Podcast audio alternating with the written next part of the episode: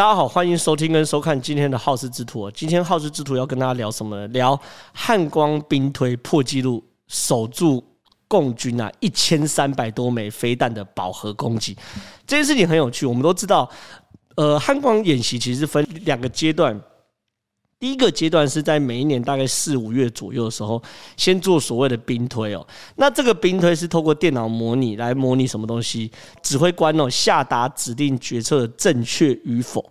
那这件事情呃很很清楚就是说呃在战争时候所有状况都是瞬息万变。那如果各种状况在模拟的过程中，指挥指挥官都可以先熟悉，遇到 A 状况我要采取 B 应对，C 状况要采取 D 应对。一状况我要采取 F 应对的话，那等等的话，各种类似树状图的决策图都在兵推中被模拟出来的话，那未来如果遇到呃战争的话，那坦白说，对于我们来说，指挥官在决策体系下就比较不会混混乱，这是汉官演习模拟兵推的这个意义。那有你很多人说模拟是模拟啊，你下达指令，指令归指令啊，你下达指令下面不见得能够执行啊，对不对？所以说汉官兵推就像我一开始讲，它会分两部分，一部分是做所谓的模拟兵推。另外一部分是做什么？做实际上的军演，那大概都是在夏天啊，九月左右。所以说，对于我们来说，每一年国军的大事就是呃四月左右的这个汉光兵推，然后跟九月的汉光军演哦。前面是理论，后面是实物，两边都很重要。重要有理论没有实物的话，抱歉，你只是纸上谈兵哦。有实物没有理论的话，那你叫做匹夫之勇。所以说，其实两边都很重要，一起结合才会变成国军的最强战力。那最近汉光兵推其实蛮有趣的，就是说。过去在汉光兵推有所谓的蓝军跟红军哦，蓝军则是台湾的军队，红军是指的中国军队。最近几年汉光兵推的要求都是去思考，如果有一天中国真的对于台湾说哈了，那中台湾要怎么去应对？什么叫梭哈？就是现在中国对于台湾的武统，假设走到这一步的话，会有好几个想定哦。其中一个想定是包围战，就是说把台湾海峡还有巴士海峡这边整个包围住了。把台湾海峡包围住之后呢，几个几件事情嘛，十天之后台湾天然气就会断掉，然后呢，台湾物资也也会开始断掉，然后台湾内部民生也开始会慌张，然后透过包围来迫使台湾人谈统一，这是第一个模式哦。但是问题是，以现在整个国际局势来说的话，尤其是美国对于台湾的军事合作，显然不太可能这件事情会发生。你可能一包围起来，你可能用些渔船或者小军舰包围起来的话，美国航空母舰就开过来。所以说，包围目前看起来比较不太可能。那另外一个更可能就是说，呃，首战即决战，不见得是终战。就是说我中国设定首战即决战的这样前提之下，我一定会怎么样？先用飞弹来做饱和攻击。简单讲。几百上千颗飞弹往台湾炸，把台湾炸成一片荒土，再来把台湾来夺岛，这叫做留岛不留人。前期的包围战好处是可以最大限度的保存台湾的基础建设，甚至包含台积电等等的。但是会有个变因是增加呃美国、日本甚至美日印澳等等的军队来源的时间。后面呢？万弹齐飞这种东西呢，呃，千弹齐飞、万船齐发的模式呢，好处就是速战速决嘛，赶快变成国际政治中的既定事实。变成既定事实之后呢，后面其他国家要介入就很困难。但是缺点什么会让这个台湾呢、变成荒土一片？你就真的是占领一个台湾岛，而不是台湾科技岛。那这这这这完全是不同的概念。所以呢，现在呃，目前来说，在整个国际局势变化下，我们其实不太担心中国对于我们的包围战呢。包围战的话，其实反而更让台湾的军队有更多的时间准备，也让国际的政治有更多能量来介入。我们担心的是千呃千弹齐发，万船齐飞。所以最近的这个开光模拟演习都是以这个千弹齐发，就是几千颗飞弹，一一两千颗飞弹往台湾飞的时候，往台湾轰炸的时候，台湾到底守不守得下来去做模拟？过去有。都守不下来，坦白讲都守不下来。但是这次今年汉光兵推啊，根据最新的独家守下来的状况是这样子哦。整件事情想定是中国会先用这个歼六这些无人机，在这个我国的海域这边，就是呃台湾海峡这边开始做盘旋。盘旋之后呢，就会开始这个去做饱和的攻击。那饱和攻击的时候呢，第一个，我们会现在做所谓的战力保存哦，战力保存是我们最近国军非常重视的一环哦。以飞机为例，飞机会马上起飞，马上起飞是干嘛？往大陆冲吗？不是，往花东这边冲。到花莲之后呢，进入加山基地里面的，因为我们在花莲有呃的加山基地在中央山脉挖一个非常非常深的的的坑道，往花莲加山基地冲，然后进入到中央山山脉里面去。等待中国的第一波轰炸结束之后呢，我们飞机再出来。所以呢，这件事情呢，呃，飞机的战力先保存住。然后呢，我们过去最近国军有些专案是做买这个遮掩布啊。什么叫遮掩布？就是我们都知道，呃，看电影都知道有那种就是网状，然后把铺在这个坦克上面，它就会跟背景非常非常类似。我们最近国军也有专，他专门的专案去买这种，就是类似这种这种。演示的那种迷彩网等等的，也是为了去做战力保存，包含我们的非常多的飞弹系统都要先战力保存起来。所以第一波当中国去做饱和攻击的话，我们国军的动作会呃最大限度的去保存我们所有战力。接着呢，就会进入到这个决战的环节了。决战环节会长什么样子呢？第一件事情，他们在想定是呃澎湖会变成中国第一个这个同步去攻打的地方。为什么是澎湖，不是金门，不是马祖？如果对于台湾地理有点概念的人，应该会觉得说：哎，金门、马马祖不是才是最前线吗？这张是整个台湾海峡的图。金门在这边，金门跟厦门距离近到就是说可以直接用眼睛就可以看到。但马祖在这边距离中国也很近哦。所以说，其实以过去的战争，什么叫过去战争？就是二战或者说以前八二三炮战那个时候的战争，那时候火炮能够打二十公里、五十公里就已经了不起。所以呢。金门确实是最前线，可是以现在的战争啊，比如我们台湾要跟美国买的海马式火箭弹，一打就打三百公里，三百公里就是整个台湾海峡都可以打下来。所以对于中国来说，如果要横渡台湾海峡，我们台湾最好的防守据点其实是澎湖这边，澎湖刚好在台湾海峡中间哦，所以说它是可以。往北，它有这个战略纵深，可以去防守整个台湾海峡这边。你反而在金门的话，你的战略纵深就离敌方太近，这边等等于是完全是废的。所以说，在于我们现在想听是最重要的岛，反而不是最前线的金门跟马祖，反而是刚好在整个战略中央点的澎湖这边可以防守最大范围，也可以轰炸最大范围的面积，甚至在做电子干扰的时候，澎湖也可以干扰到整个。台湾海峡最大面积，因为它刚好在中间，所以说里面呢、还有一个这个战略的考量，呃，呃，战略想念是澎湖一度被共军夺回作为前进基地，因为你在做战争的时候，你你就像下棋一样，要先吃一个，然后再吃一个。但是后来呢，在整个汉光兵推中，我们还是有发动反夺岛登陆啊，把这个澎湖澎湖呃吃下来。所以说，换句话说，这件事情第一件事情。呃，讯息量蛮大，就是说，他除了告诉我们，我们在面对这件事情的时候，我们澎湖，嗯，是有能力反夺岛夺岛回来的。那是谁来帮台湾反夺岛？其实坦白说，我觉得这是蛮有趣的议题，因为现在台湾在做反夺岛演习的，至少我目前看起来有在做，但是频率也不大，然后也不是真的。非常非常确实，但是美国跟日本的水陆机动团，日本的水陆机动团就是海军陆战队了，是不断的在做反夺岛演习的。所以说，我觉得很有趣的事情是，我们既然会设定这边有反夺岛演习，要么就是我们跟美军开始有做反夺岛演习的战技训练、跟战技演练、跟战技学习，要么就是在美国跟日本的防御想定中，把澎湖夺回来，会变成想定的环节一环。我不知道是哪一个，但是。确实，台湾已经开始针对反夺岛，就是夺岛、反夺岛这样的战术去做想定了。但是最后怎么赢的呢？有一个媒体做出独家，它关键变因是：第一个，海巡署、警政署马上动员人力啊，进行海上的截击；第二个是后备军人来源率，第一天就达到了百分之九十五。然后进入到跑道维修、工事构筑、弹药运补等工作，这很有趣。他简单讲，他关键讲两件事：第一个是海巡署的战力，第二个是后备的战力。这一就是我们最不足的。海巡署的战力，我们在之前也有跟大家聊过，我也是一样会请小编把它放在我们的下面，让大家去有兴趣可以去看哦。简单讲，我们海巡署过去都是以警察为主。可是呢，现在因应整个局势的丕变呢，我们把海军署变成所谓第二海军哦。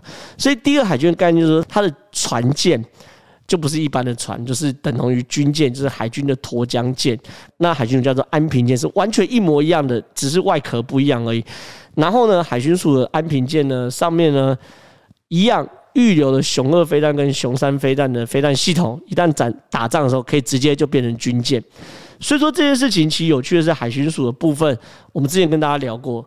那后备军力呢，我们也跟大家聊过。后备军力就是包含美国在内的军事布防，一直认为是台湾空有非常多的后备军力，可是却发挥不出它不到一成的战斗力。什么意思呢？台湾男生基本上都要当兵了，尤其是比如以三十岁、四十岁甚至五十岁的人当兵，都是一年起跳嘛，对不对？长一辈甚至当两年甚至三年。讲讲如果论。在台湾这个岛上有受过军事训练的男性的比例是极高极高，九成九成五以上。可是呢，一旦发生打仗的时候，因为我们在退伍之后，我们对于后备的教招等等训练是非常非常松散嘛。教招人家都说进去吹冷气十二天，然后爽领薪水就出来。所以说，我们最大问题是，我们的优势是我们这个岛上百分之九十五。甚至九十六、九十七以上的男性都受过军事训练，但我们的劣势是，这个军事训练训练完之后就忘了，退伍之后呢就变回死老百姓，完全就这个不会，不要讲说什么什么开枪的啊，可能连刺刀术什么全部忘光了，所以这是台湾的劣势哦。所以说，最近台湾开始成立了这个后备动员署。哦，就是要专门去处理去做后备军人的部分，然后在汉光演习中也大量的招募后备军人去参加汉光演习。过去只会叫到一千人，现在到八千人左右。就是在美国的具体建议之下，台湾呃很认真的在把我们的后备军力去做改革，希望向以色列看齐啊。那如果加上这两个变因的话，汉光兵推做结果是赢的。那刚刚其实说这么多，其实包含所谓的后备军力啊，包含这个所谓的。海巡署，其实大家都知道，这都是在整个战争动员中都是辅助等级的。那主力呢？主力其实就是我们的海军了。那我们的海军其实最近在整个海军在军事上的研发的系统等等都非常非常的进展哦。我先给大家看一个影片，这个影片看完后，大家可以大概了解这个我们整个国军对于海军战力的想定。从这个其实很清楚可以看到，我们对于现代战争的想定啊，包含敌军、敌机啊，还有敌舰去发发射这个次音速反舰飞弹跟超音速反舰飞弹的时候，我们要怎么处理这样的攻击哦？第一个哦，我们会处理的是，我们雷达一定要先侦测到，侦测到的时候呢，你看我们会发射什么？雄风三去打敌舰。海剑二去打敌机，这很清楚。那雄风三打敌舰，海剑二去打敌机的时候，人家就会问：那人家的飞弹打过来的时候，我们要怎么处理呢？这时候海剑零就会上场了。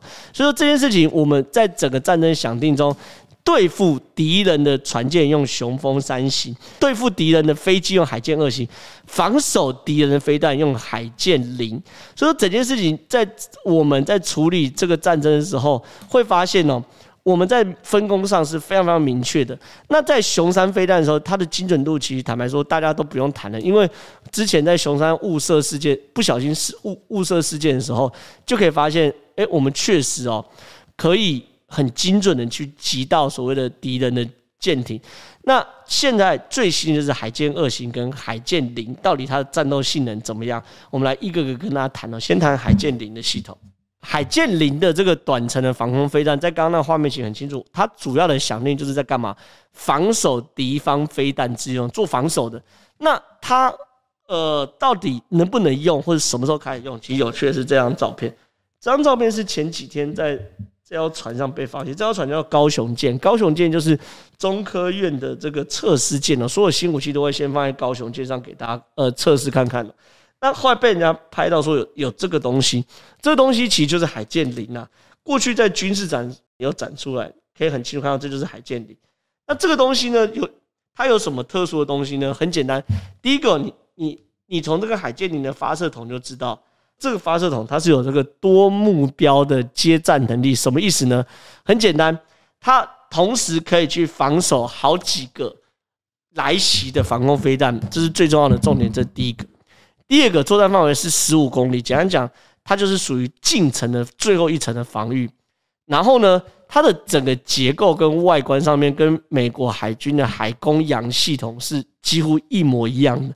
但是呢，很多人都说这是不是美国人给台湾的武器哦？其实没有。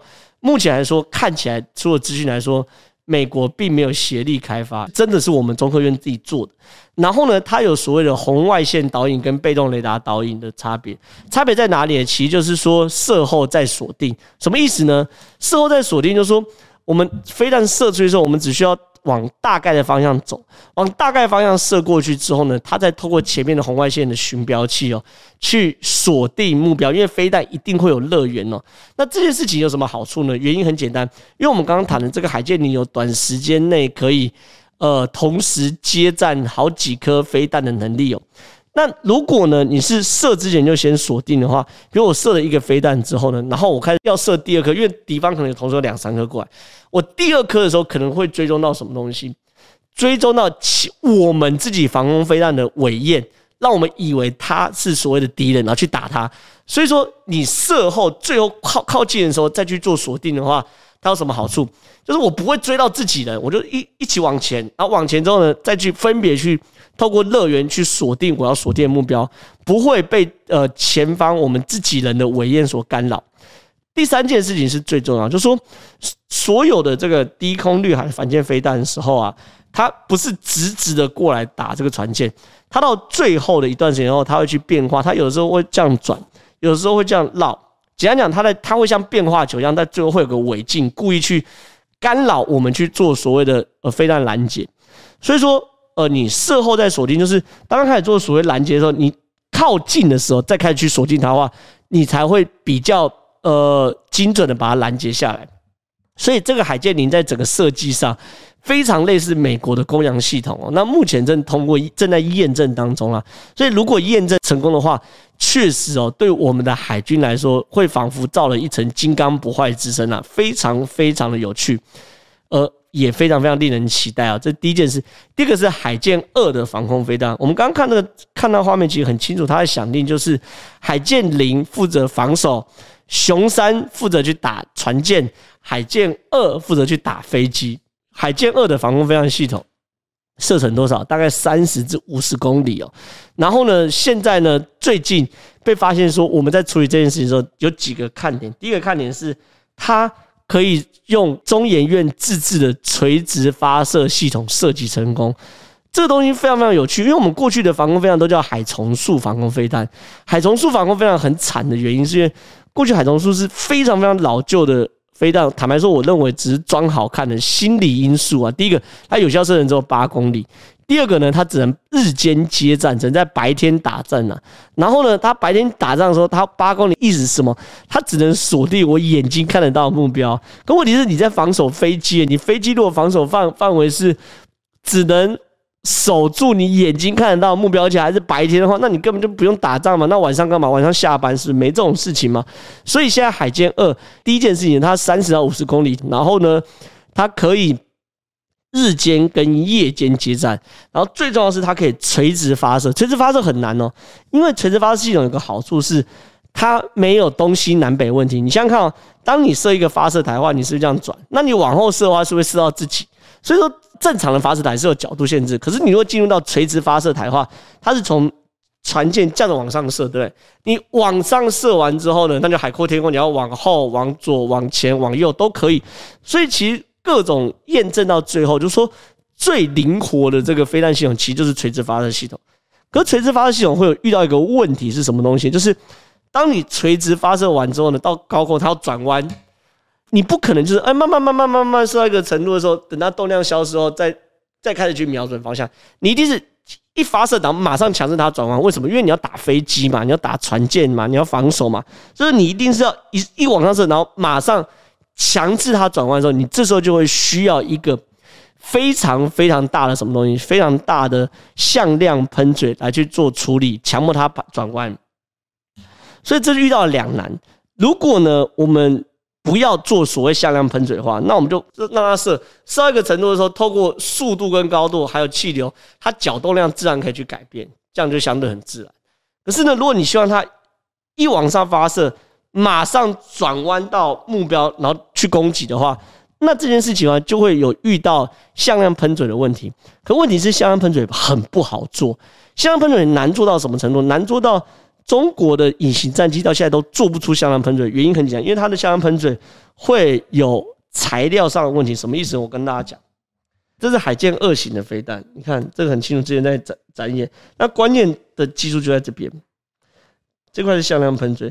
你可以想象，这块向量喷嘴它是等于是由多边形的角度连接而成的，而在多边形的角度的时候，它在连接之处又刚好是整个飞弹最热的地方。为什么最热的地方？因为是喷火地方，所以它的材料力学上很难很难克服。那现在台湾已经克服这件事情，因为你敢用垂直发射器系统的话，你就必须克服这件事情。然后呢，这个向量喷嘴的话，最后会干嘛？会丢掉。所以整个海剑零系统其实是分两部分，一个是这边的向量喷嘴。这边向量喷嘴在喷射上去以后，确定转弯到我们的方向，它会把它抛弃掉。抛弃掉之后呢，它就会往我们需要的目标去做攻击。所以很有趣的是，我们台湾在做海剑零这样的飞弹的时候，也到达国际一流的水准。所以说，你看啊，从我们的雄风飞弹、海剑零跟海剑飞弹这种三位一体，目前都已经研发上开始已经。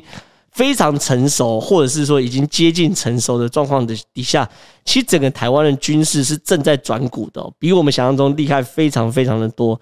所以这一次的这个汉光演习，虽然是军事上的推演哦，它不代表最后的实战结果一定会有落差。可是呢，至少可以确定一件事情，就是说我们在模拟上，我们已经具备足够的能力跟足够武器，让我们在模拟上可以守下台湾。那接下来就是关键，就在于怎么样把这件事情来落实，让。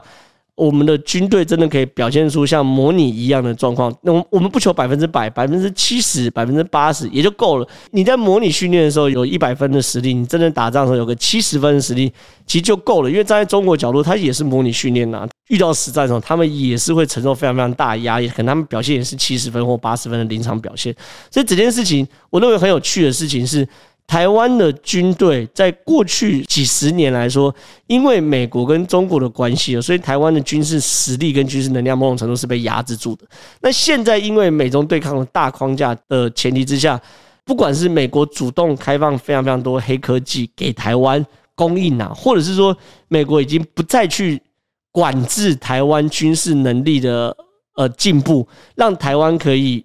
厚积薄发，前期累积非常非常多的技术基础，在美军一旦解除限制之后，我们的呃实力开始一飞冲天等等的原因呢，都会让我们看到一个，就是我们国军确实哦，正逐渐转变成一支现代化的军队，这是非常非常值得让大家期待的部分。那我今天的分享就到这边了。如果喜欢我的好事之徒的话，记得，一样，我们正传媒粉丝专业要帮我们按赞，然后呢，要帮我们订阅我们的 YouTube 频道。未来所有最新跟第一手的观察都会在这边跟大家呈现，谢谢大家。